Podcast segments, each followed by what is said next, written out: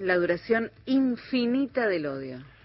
Fue el 16 de junio de 1955, hace 66 años, cuando por primera vez y en tiempos de paz las Fuerzas Armadas atacaron blancos civiles, matando inocentes, con aviones cuyo principal combustible era el odio y el objetivo de sembrar el terror y atentar contra la democracia.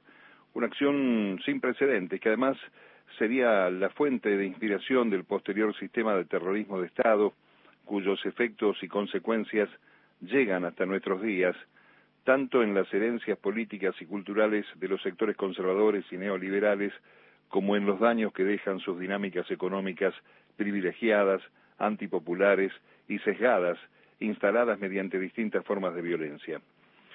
En junio del 55, y tras una larga y confusa serie de episodios, el jueves 16, algunas horas más tarde de lo previsto por la densa niebla y el frío reinantes, aparecieron los aviones navales sobrevolando la plaza, cuando nadie imaginaba una sublevación militar y sin previo aviso bombardearon.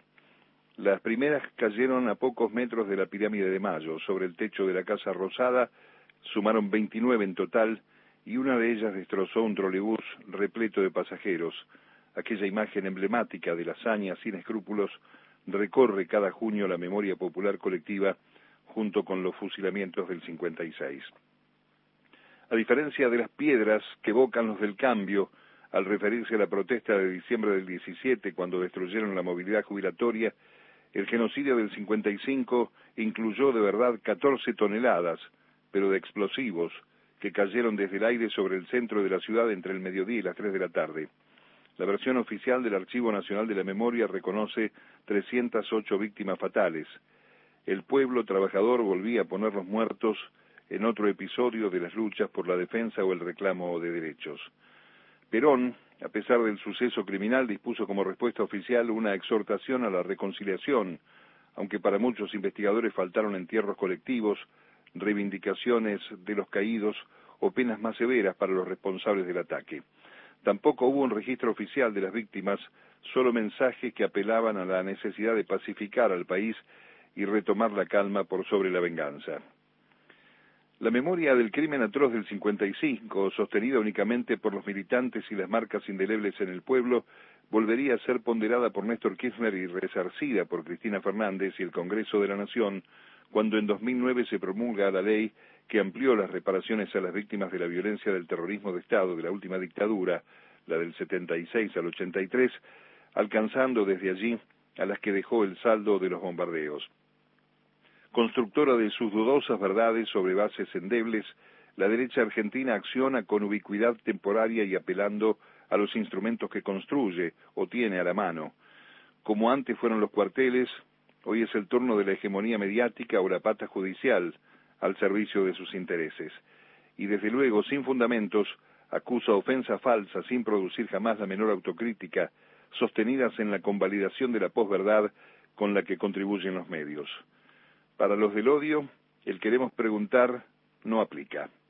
Y cuando se intenta indagar sobre sus objetivos, sobre todo después del gobierno de mentiras y destrucción, saltan agraviando para seguir sosteniendo privilegios.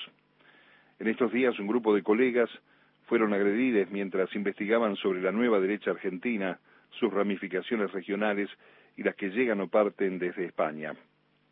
Expresiones brutales como las de Vox en Europa o aquí las que impulsaron el golpe en Bolivia contra Evo, la de la presión sobre las elecciones peruanas o la respuesta represiva a las demandas populares en Chile o Colombia. Y entre nosotros, la utilización carroñera del dolor y la muerte como instrumento de campaña. Todos alineados en contra de la democracia genuina, con matices misóginos, xenófobos y censores de derechos, como el caso de la interrupción voluntaria del embarazo, entre otras posturas retrógradas. La investigación Reacción Conservadora pudo presentar periodísticamente detalles de esa aparición cuasi transgresora, con episodios fascistas y hasta filonazi. Una cuestión que por algo ofendió a los del cambio hasta redactar un comunicado de precaria credibilidad mientras sus personeros se encargaron de agraviar a las y los colegas en redes sociales y hasta con llamados a sus teléfonos por publicar la investigación. Molestos porque los muestren tal cual son y cuáles son sus verdaderos fines si llegan de nuevo al poder, aprietan como lo hicieron con jueces, opositores, mapuches, organizaciones sociales y militantes.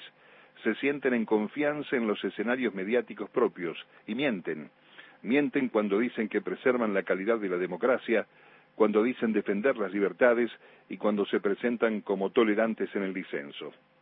Como aquel emblema criminal del 55, hoy los herederos del odio degradan la Constitución, judicializan las leyes que no les gustan y si por ello fuera, como sus ancestros, no habría derecho ni siquiera a la vida, como se les vio señalar varias veces en la pandemia, que se mueran los que se tengan que morir. Firmado Mario Giorgi.